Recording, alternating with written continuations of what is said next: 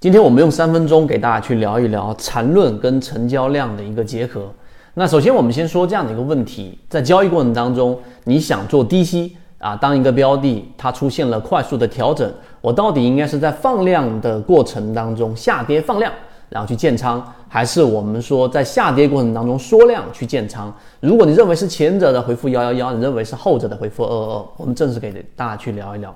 首先，这个问题它是一个陷阱，为什么呢？它其实就是一个单一模块、单一思维的提问，它没有解，它没有对交易有帮助。但是我们现在就给大家展示，在交易过程当中，如果你去做了层次的模块划分，实际上你是有标准答案的。我们进入到第二点，呃，标准答案我们先告诉给大家，一定是缩量。为什么呢？刚才我们呃这一个给大家提到的是我们在实战过程当中的东山精密。啊，我们金鱼报七现在已经创了新高了，对吧？从我们在讲的过程当中，出现过大幅的调整，也出现过修复的翻倍，现在已经创出了从我们在讲到的那个点，二零二一年到现在已经创出了历史新高，还包含着金山清基啊、金鱼报六等等。这些金鱼报标的出现了再次的创新高，虽然说前面出现调整了，但他们的修复力度之强，并且呢现在创新高，都是来自于我们后后面会给大家呃在现在在讲的这样的一个超跌模型。那第二点，我们先告诉给大家为什么是缩量。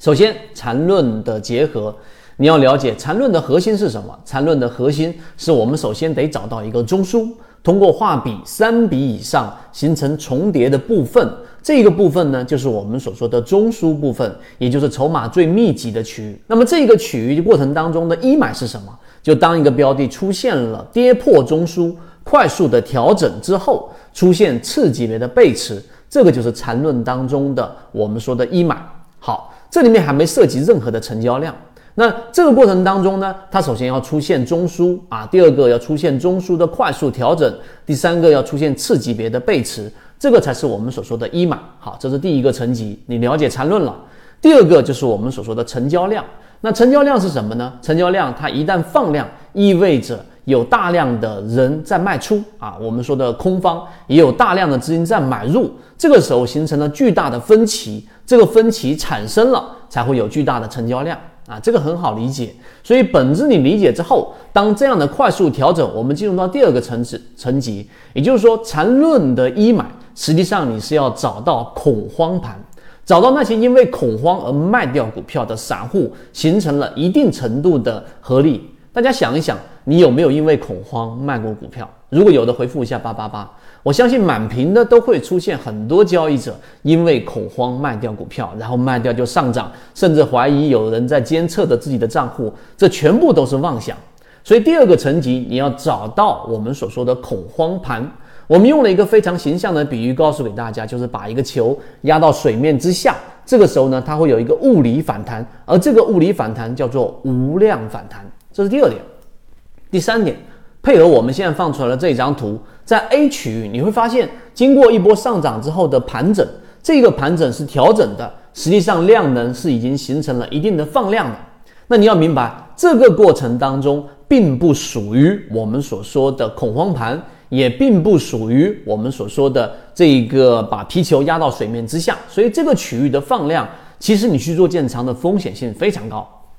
第二个区域也是我们东山进密二零二一年的这个区域。经过了快速的调整之后，在底部这个区域出现了很明显的缩量，但这个缩量的过程当中出现了我们说的恐慌盘，并且也开始进行了修复。那这种缩量的修复，在小白的眼里是不值得一提的，因为没有量能啊，没有新资金推动啊，所以我要等它上涨形成趋势，我才去做这个建仓。所以这就是不了解这一个交易模型，没有缠论支撑。没有模型支撑的单一视角，刚才我们问的到底是放量买还是缩量买，没有答案。但是到这一个点上，我们说第三个层级，你发现出现了快速的调整，前面也有一个中枢，这个中枢的过程当中是筹码密集的区域，可能跌百分之十它不割肉，但跌到百分之十五、百分之二十，就逐步逐步的出现了一些量能，但不会是放量。刚才我们所说的，为什么不是放量呢？因为大资金并没有这一个腾挪出来，因为这过程并没有形成大量的买入盘，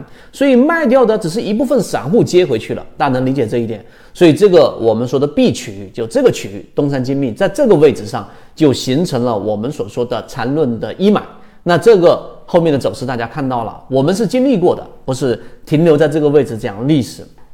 包括到当下也是如此。所以它就形成了这个快速的合力，然后快速的形成了翻倍。我们圈子所提及的能力范围当中的鱼池标的都在走这样的一个形式。所以今天我们给大家聊的缠论。跟成交量的结合，是不是对你的交易会有一定的启发？所以单一模块我们不值得推崇，但是你一旦结合下来，它的实战性就非常非常强了。我们圈子现在正在讲的实战系统专栏完整版有非常详细的视频和图文讲解，帮大家建立一个完整的交易系统。所以，如果你想进一步的完善自己的交易框架和模型的话，可以拿出手机一步关注股掌资上公众平台，加入实战圈子系统进化，也可以查看专辑简介找到我。我们下期见。